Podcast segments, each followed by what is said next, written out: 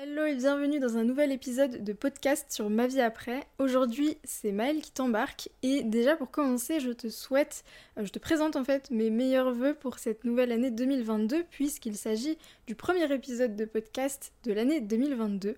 Voilà, donc on commence euh, en beauté cette année avec un premier épisode où on va parler du SOPK post-pilule ou pourrait-on dire du faux SOPK post-pilule. Bref, on va voir ça ensemble. Avant, j'avais envie de, te dire un petit peu où j'en suis dans mon cycle actuellement. Euh, je pense que ça serait euh, une bonne chose que de te partager dans nos épisodes de podcast, quand on les enregistre, la phase du cycle pendant dans laquelle on est, euh, parce que en fait, selon notre phase du cycle, eh bien, on va avoir euh, une façon un peu différente euh, de s'exprimer, une élocution potentiellement différente aussi. On a les mots qui nous viennent plus ou moins facilement selon là où on en est. Donc moi, actuellement, là, quand j'enregistre ce podcast, je suis en phase lutéale.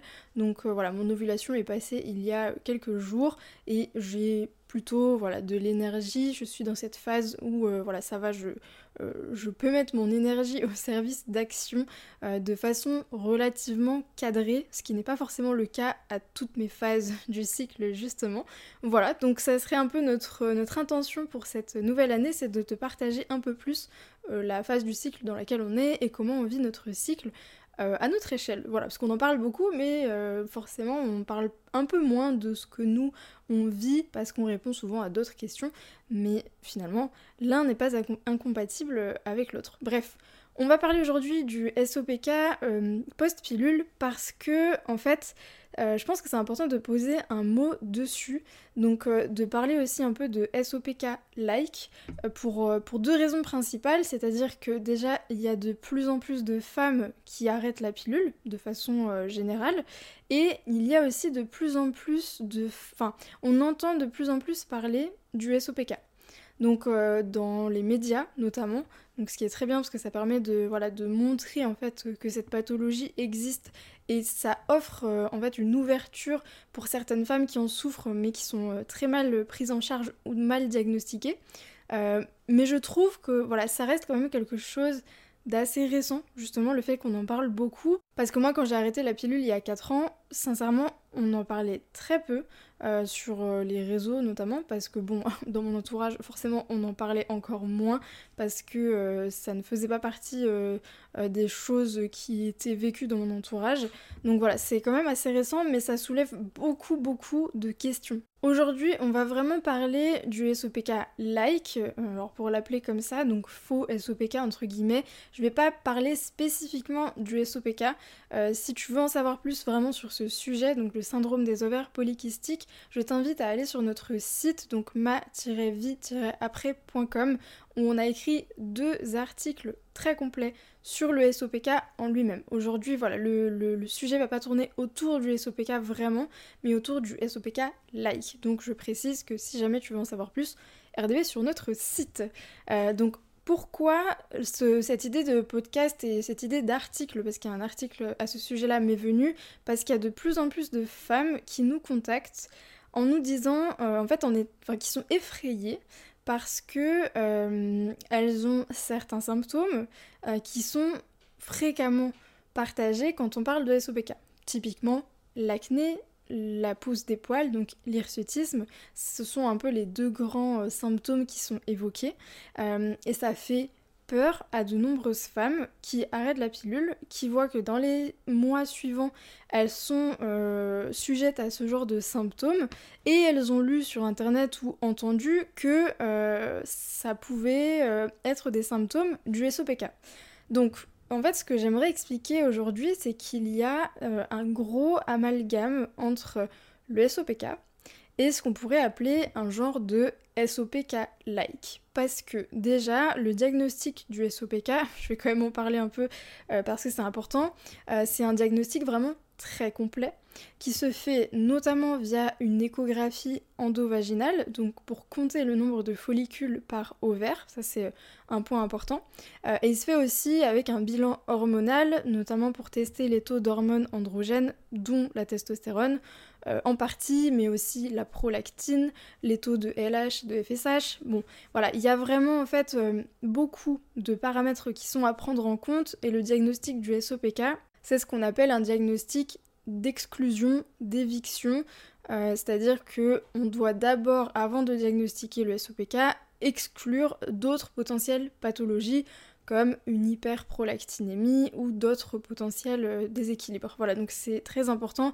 Euh, il y a une combinaison de facteurs à mettre en relation et on ne peut au grand jamais faire de pseudo-diagnostic seulement avec certains symptômes. Et ça c'est très important parce que du coup, quand on arrête la pilule et qu'on se rend compte qu'on est confronté à certains symptômes courants du SOPK, donc par exemple l'acné kystique inflammatoire, une tendance à l'hirsutisme, des ovulations régulières avec des ovaires d'apparence multifolliculaire, donc c'est-à-dire que lors d'une échographie, si on en fait une, on voit qu'il y a plusieurs follicules sur les ovaires, mais qu'en même temps, euh, les autres paramètres ne permettent pas de diagnostiquer un SOPK, on est induit en erreur.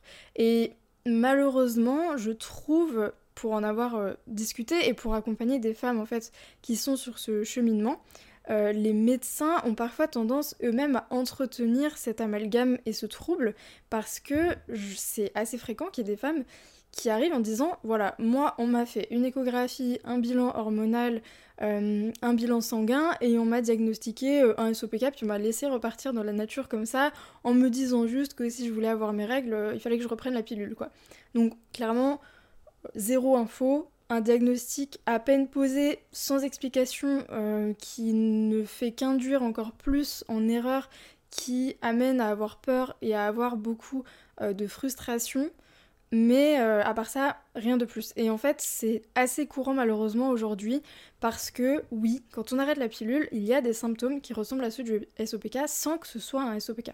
Donc finalement, si aujourd'hui tu te reconnais dans ce type de symptômes, euh, que tu as arrêté la pilule il y a plusieurs semaines ou plusieurs mois et que tu sais pas quoi faire parce que euh, ben t'es un peu, on va dire, les fesses entre deux chaises et tu sais pas où aller, t'as l'impression qu'on t'a rien expliqué, que t'es plus perdu qu'autre chose.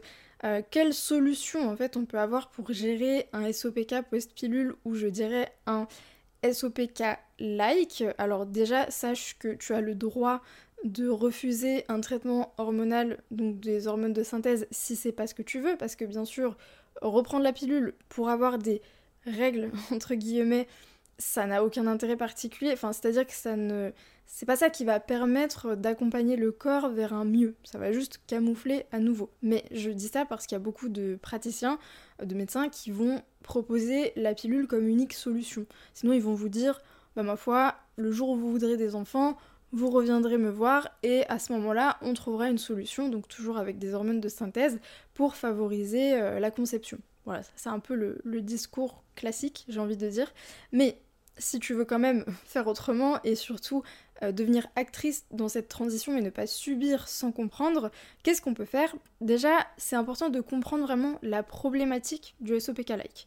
Donc, euh, si jamais tu as fait la démarche après l'arrêt de la pilule d'aller voir un médecin, euh, qu'on t'a fait une échographie endovaginale et qu'on t'a juste dit vous avez des ovaires à apparence polykystique, bon, potentiellement t'es bien avancé, tu sais pas forcément ce que ça veut dire. en gros, il faut comprendre que les ovulations en général ont du mal à se produire et ça arrive souvent en fait quand on arrête la pilule au début.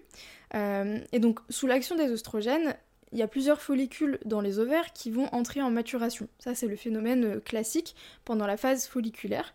Mais en fait ce qui se passe c'est que l'impulsion n'est pas suffisante pour que l'ovulation aboutisse.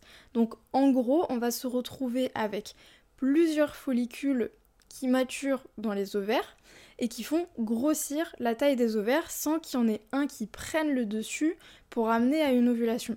Donc ça amène à ce qu'on appelle des ovaires multifolliculaires et en fait c'est un des paramètres qu'on regarde pour diagnostiquer un SOPK, c'est euh, en fait on parle de syndrome des ovaires polykystiques, mais il s'agit en fait d'ovaires multifolliculaires parce que ce ne sont pas des kystes, ce sont des follicules. Donc ça c'est un des premiers points qui, euh, quand on nous l'informe, parce que ça c'est un truc que tu pourras pas savoir toute seule, hein, évidemment, euh, c'est quand tu te rends chez ton gynécologue qui te fait une échographie que tu peux te rendre compte de ça, et j'insiste sur échographie endo-vaginale, donc avec une sonde introduite par le vagin. Si c'est une échographie juste pelvienne euh, par-dessus sur l'abdomen, on ne voit pas assez bien les ovaires. Donc ça aussi c'est un truc, mais en général, c'est toujours des échographies endovaginales dans ces cas-là. donc si tu as fait cette démarche et qu'on t'a dit ça, euh, c'est pas ça qui veut dire que tu as un SOPK, très clairement. Euh, c'est pas parce qu'on a des ovaires multifolliculaires qu'on a un SOPK. Ça, c'est super important.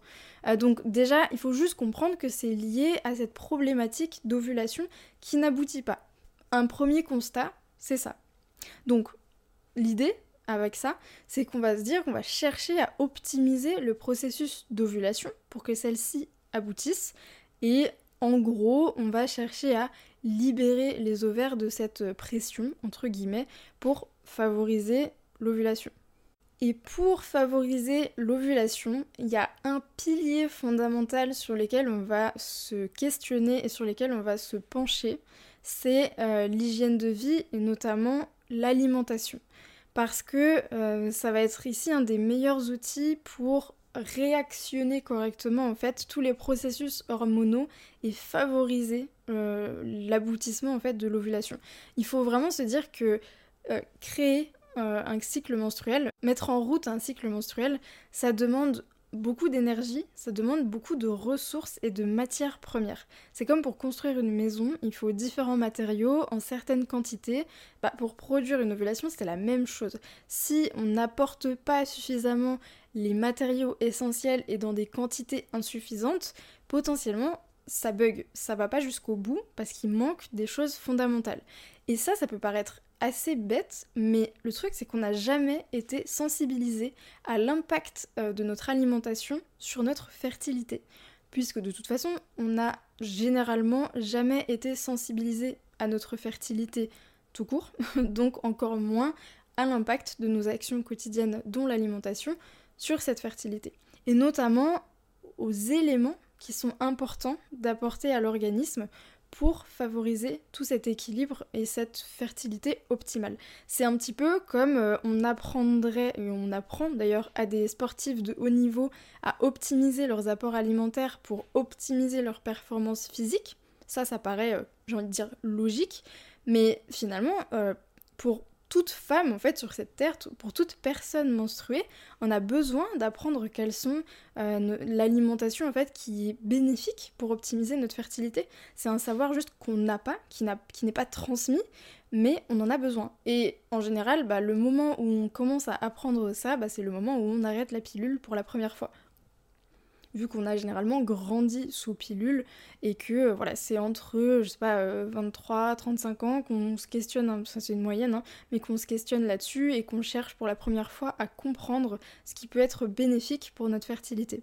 Voilà, donc l'alimentation, effectivement, c'est un point fondamental que je ne vais pas pouvoir développer ici en entier parce que ça serait assez long et c'est pas l'objet unique euh, de ce podcast, mais sache que de toute façon, dans le cadre d'un arrêt de pilule, c'est fondamental de se pencher sur son alimentation, non pas dans l'éviction alimentaire, ça c'est absolument pas ce qu'on défend sur ma vie après, mais par contre de prendre conscience euh, de la structure et du volume de l'alimentation qui vont être importants.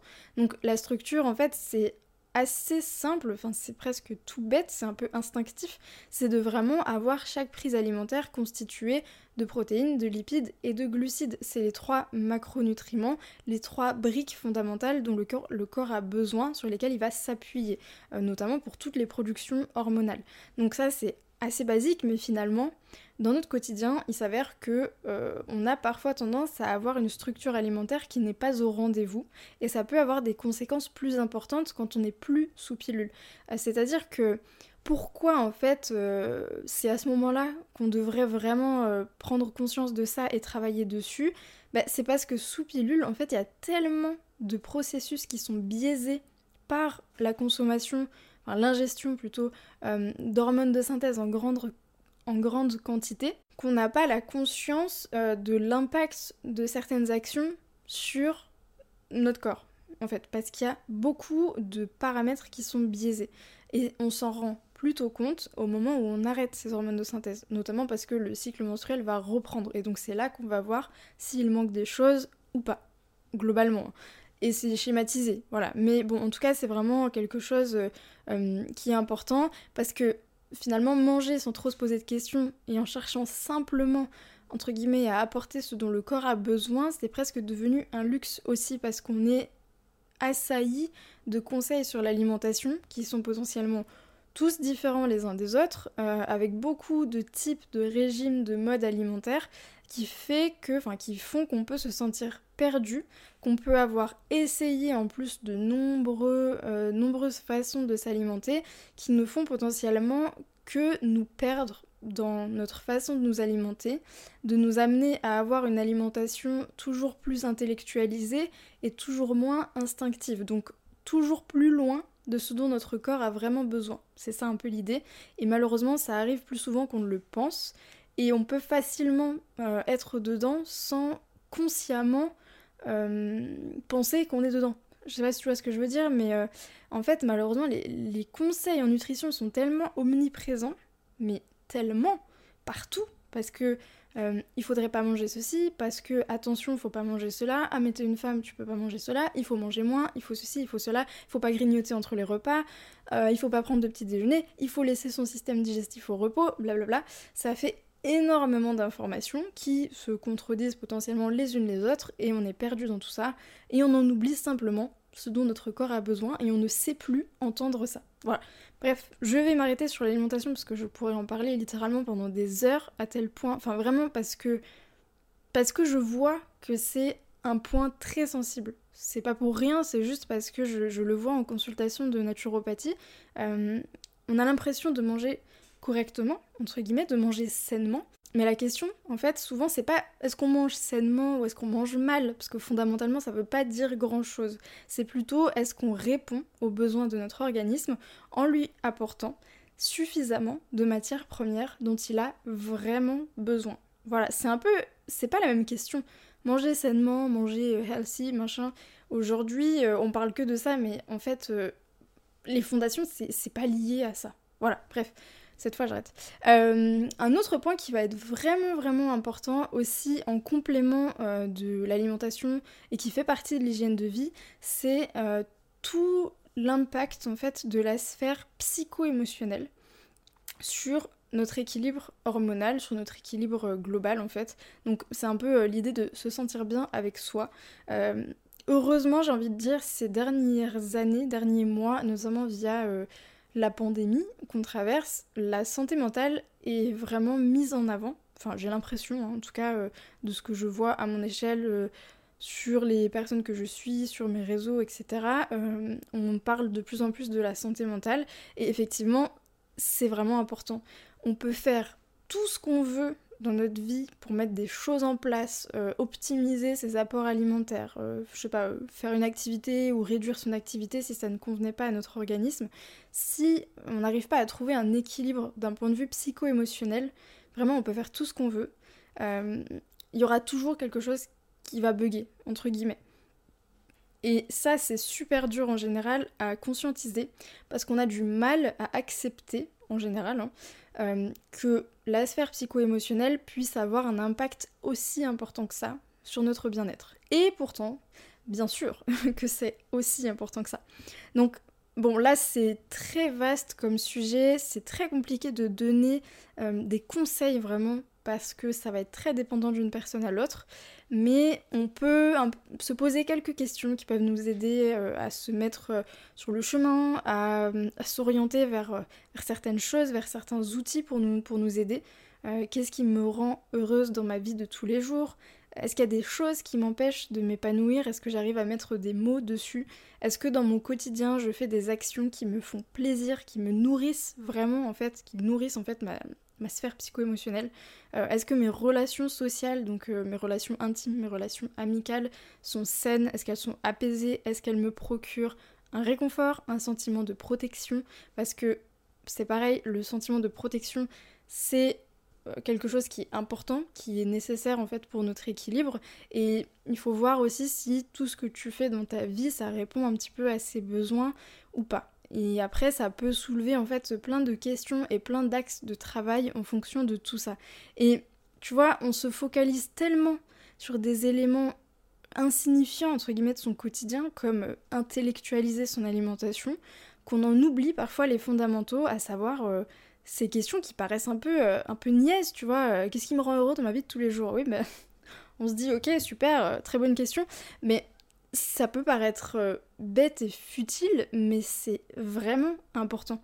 Et de plus en plus en fait, parce qu'on se rend aussi compte quand on arrête la pilule que oui, il y a des fluctuations en fonction de notre cycle menstruel, donc liées à nos fluctuations hormonales.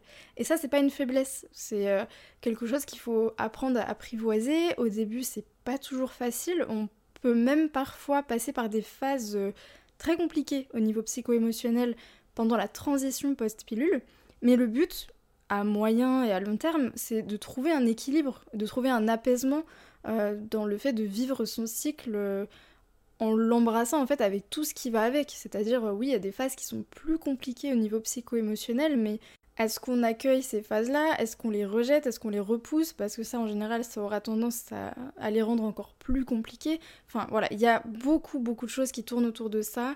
Euh, si tu veux en discuter avec nous, ça nous intéresse et c'est avec plaisir.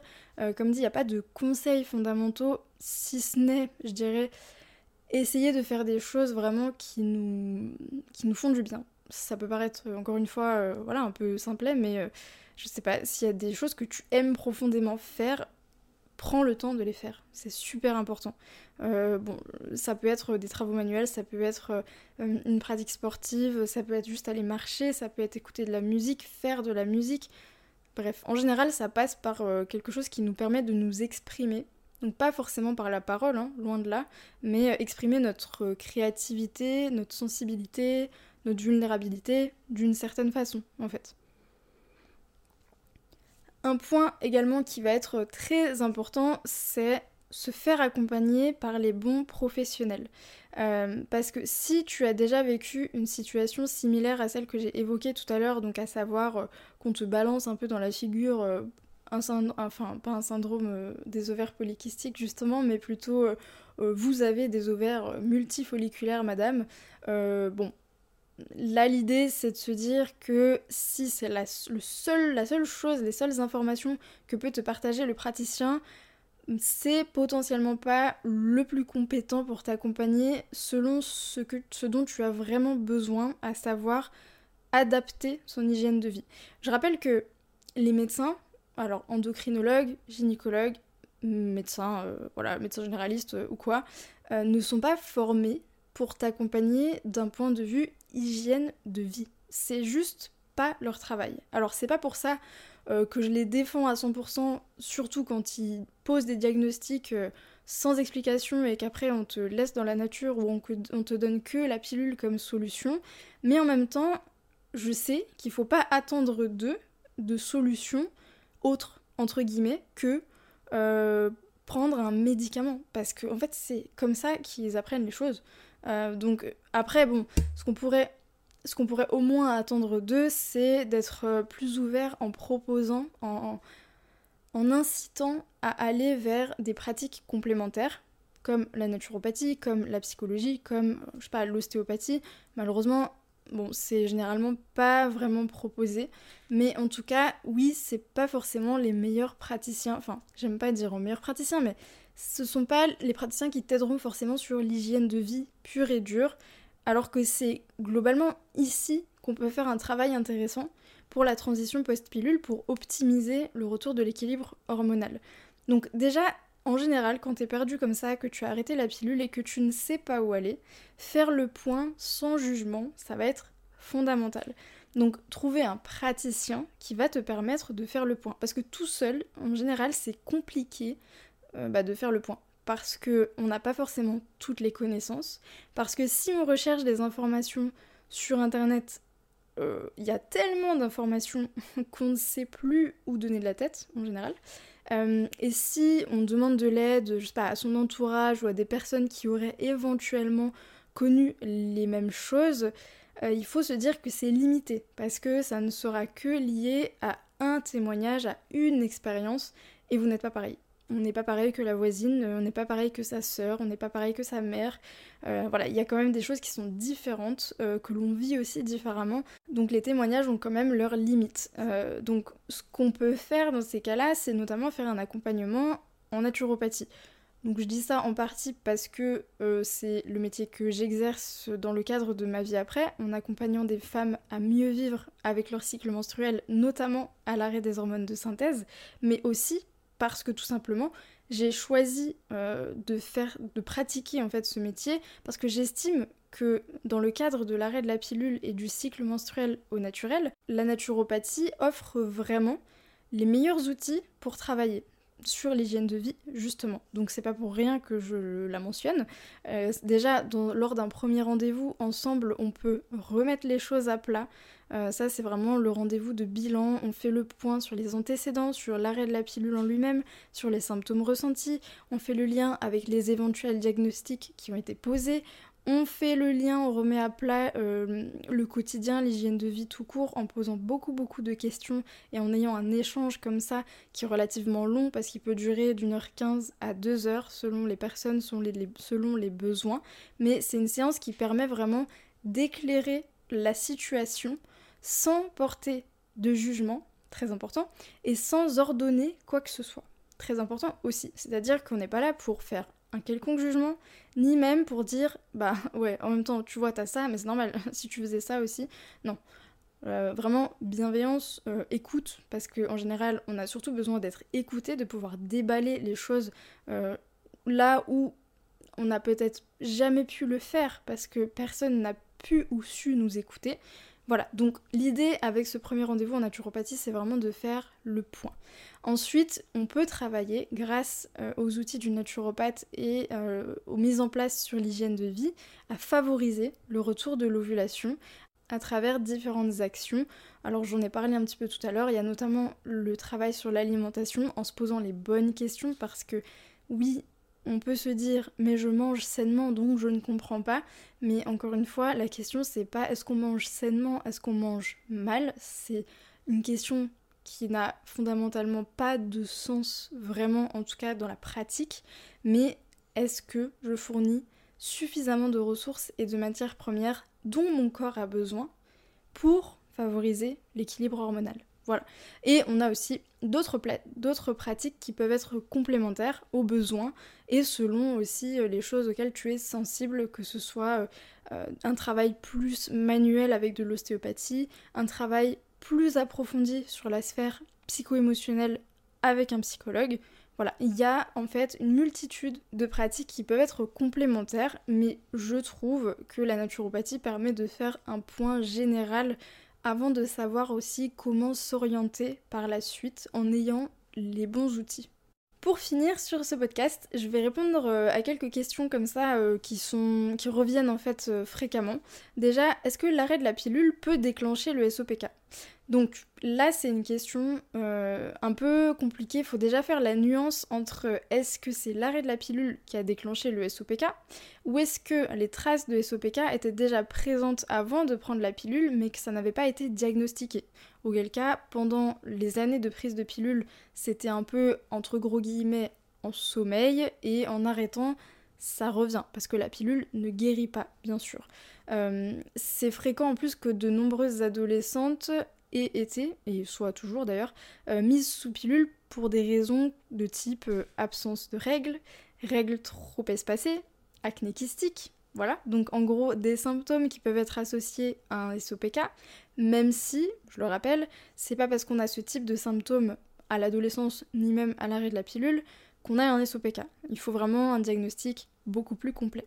Donc voilà, le truc c'est qui de l'œuf ou de la poule, euh, c'est une question qui est jamais vraiment répondue parce que si avant de prendre la pilule, t'avais pas été diagnostiqué, euh, c'est compliqué. Néanmoins, euh, la prise de la pilule et son arrêt, on sait qu'ils engendrent un tel bouleversement d'un point de vue hormonal qu'il n'est pas exclu que ça puisse laisser place à certains déséquilibres profonds, qui eux-mêmes en fait peuvent être liés à des symptômes SOPK-like. Euh, voilà, de toute façon, à ce jour, il faut dire que euh, l'origine du SOPK n'est pas unique dans tous les cas euh, et que aucun facteur n'est plus avéré qu'un autre. De toute façon, il y a souvent plusieurs facteurs qui peuvent amener à un syndrome des ovaires polykystiques vraiment diagnostiqué avec tous les paramètres. Ensuite, une autre question qui peut revenir bah, souvent, qu'on se pose potentiellement naturellement, c'est est-ce que je dois reprendre la pilule si j'ai vraiment été diagnostiqué d'un SOPK alors, les professionnels de santé, justement, ils ont facilement tendance à expliquer que la prise de la pilule, c'est la seule solution en cas de SOPK. Euh, la seule solution, en tout cas, pour limiter les symptômes qui peuvent y être associés, et notamment euh, l'acné et l'hirsutisme. Parce que concernant les règles, les spatio-ménorrhées, donc le fait que l'arrivée des règles en fait soit très éloignée euh, les unes des autres, c'est quelque, quelque, chose qui n'est pas résolu avec la prise de la pilule dans tous les cas, puisque ça ne fait que mettre le cycle en pause. De même pour l'acné et l'hirsutisme, ça met tous les processus en pause, ça ne les soigne pas. Ça veut dire que la fois où on arrêtera la pilule, on aura entre guillemets toujours les mêmes problématiques.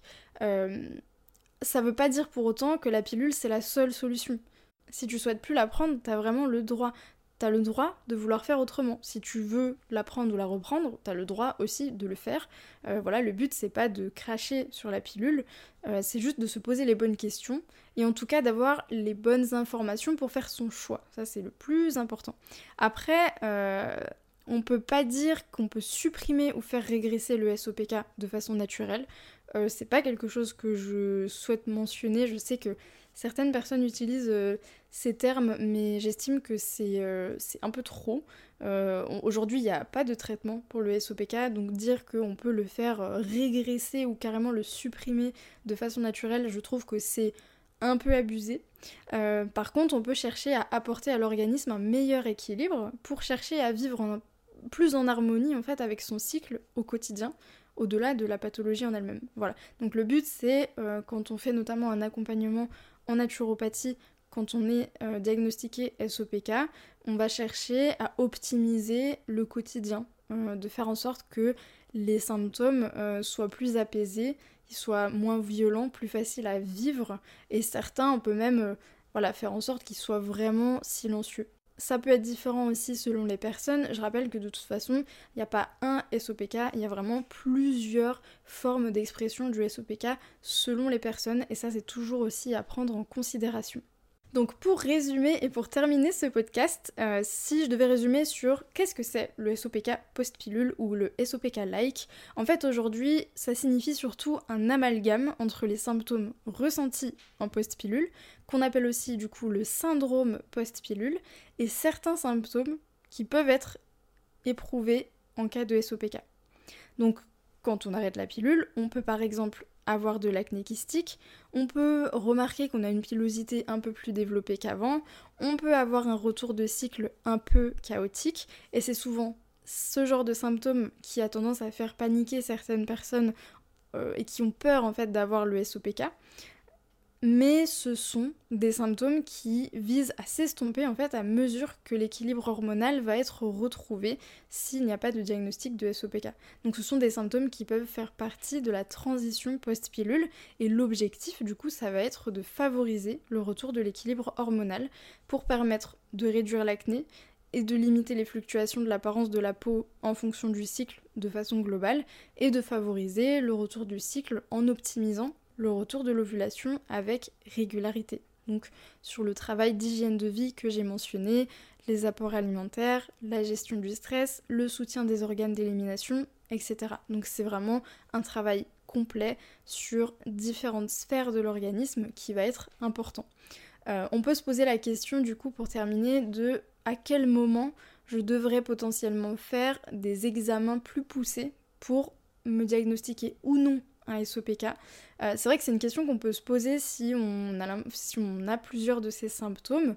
Alors, je pense, euh, par expérience aussi avec les femmes que j'accompagne, que c'est pas forcément pertinent de vouloir faire un check-up complet trop tôt à l'arrêt de la pilule parce que généralement ça peut avoir tendance en fait à nous générer beaucoup de peur, potentiellement d'incompréhension et de frustration.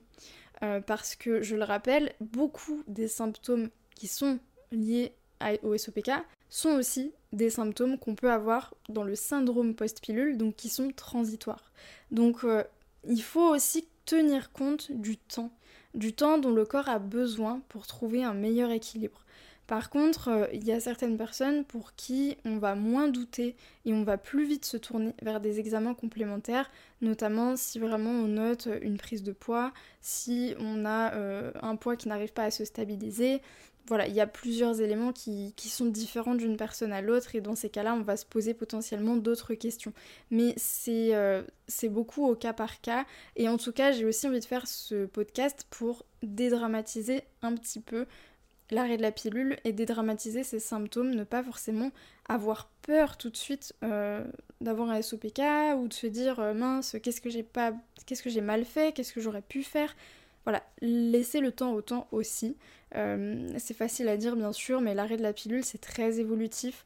En général, on ne tire aucune conclusion avant au moins 9 à 12 mois suite à l'arrêt parce qu'il se passe beaucoup de choses dans le corps et que le corps a besoin d'accompagnement, de temps. Voilà. Donc Merci d'avoir écouté ce podcast. J'espère que cette reprise t'a plu.